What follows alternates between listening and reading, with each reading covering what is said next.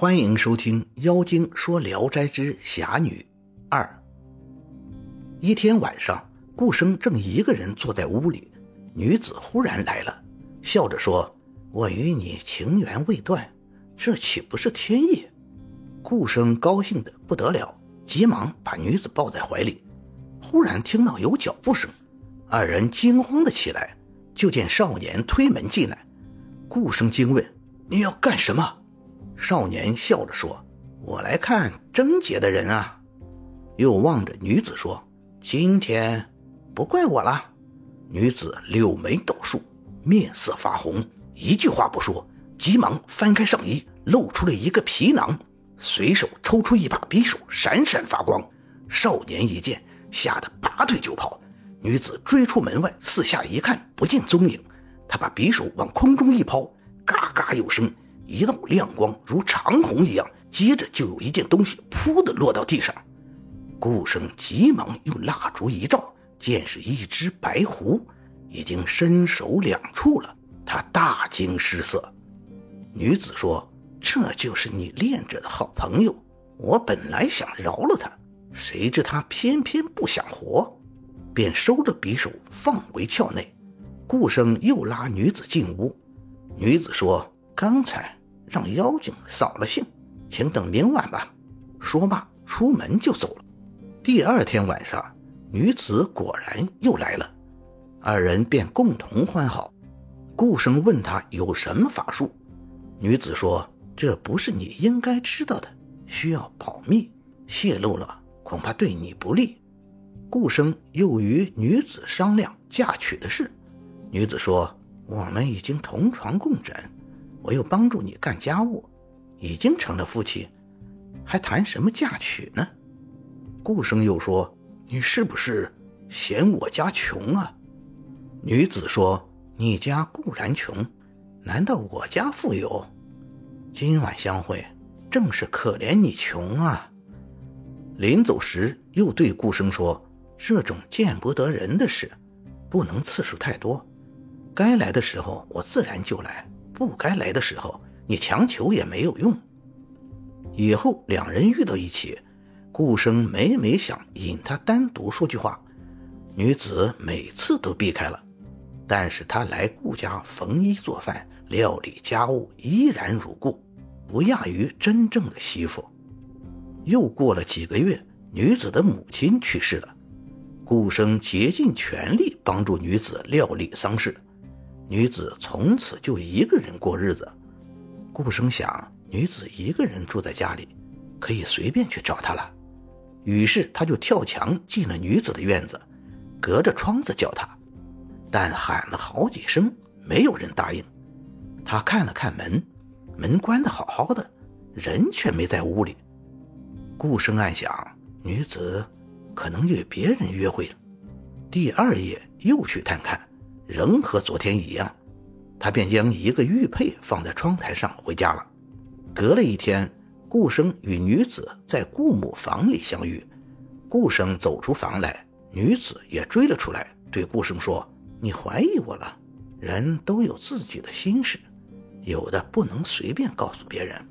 今天不叫你怀疑也不可能，但是有一件急事，你得赶快帮我想法子。”顾生问是什么事，女子说：“我已怀孕八个月了，恐怕不久就要生了。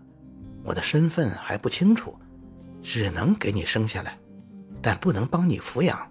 你可秘密告诉你母亲，找一个奶妈，假说是抱了个小孩，不能说是我生的。”顾生答应了，告诉了母亲。他母亲笑着说：“这个姑娘真奇怪。”娶她不愿意，却与我儿私自相好，高兴的同意了他们的要求，只等生下孩子再说。又过了一个多月，一连几天女子没有来顾家，顾母心里有疑虑，就去女子家探看。一看大门关得严严的，院子里寂静无声，叫门很长时间，女子才蓬头垢面从屋里出来。请顾母进了屋，又把门关上。顾母进屋一看，一个小婴儿已在床上了，顾母惊讶地问：“生了多少时候了？”回答说：“三天了。”顾母解开小褥子一看，是一个小男孩，宽宽的脑门，非常可爱。顾母高兴地说：“我的儿，你已经为老身生孙子了。今后你孤单一人，哪里去安身呢？”女子说：“我还有一件心事未了。”不能告诉母亲，等夜里没有人时，可把小孩抱去。顾母回到家里，与儿子说了这一切，心里都暗暗觉得奇怪。到了夜里，便把婴儿抱回去了。又过了几天，夜半三更时，女子忽然推开顾生的门进来，手里提着一个皮口袋，笑着对顾生说：“我的大事已经办完了。”从此咱们就分别了。顾生急着问是什么原因。女子说：“你帮我奉养母亲的恩德，我一时一刻不会忘记。以前我曾对你说过，可一而不可二，是为报答你的恩情。因为你家贫不能娶妻，想给你留下后代根苗。本来希望一次就能怀孕，谁知又来了月事。”所以破戒又与你同房了一次，今日既已报答了你的大恩大德，我的心事也已了却了，没有什么遗憾了。顾生问：“皮带里是什么东西啊？”回答说：“仇人的头。”打开一看，血肉模糊。顾生非常惊慌，细问原因，女子说：“过去一直没有与你说。”就是因为事情机密，怕走漏了风声。今天大事已经成功，不妨告诉你，我本是浙江人，父亲官居司马，为仇人陷害，被抄斩满门。我背着母亲逃了出来，隐姓埋名三年了。之所以没有立刻报仇，就是因为有老母在世。后来老母去世，却又有一婴儿在肚内，因此。又推迟了一些时间，那些夜晚我没在家，是去探探仇人家的道路和门户，怕不熟出了失误。说罢，就出了顾生的房门，回头又嘱咐说：“我所生的孩子，你要好好的养着，你福薄且没有多少寿限，这个孩子可以给你光宗耀祖。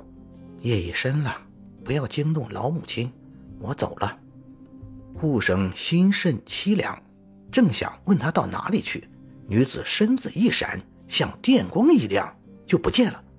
顾生呆呆地站在那里，像木头一样，一直过了很久很久。到了天亮，顾生告诉了他母亲，母子二人只有感叹而已。三年后，顾生果然死了，他的儿子十八岁就中了进士。奉养祖母，直到送终。感谢您的收听，您的支持是我持续创作的最大动力。如果喜欢，请点击关注订阅。朋友们，我们下期再见。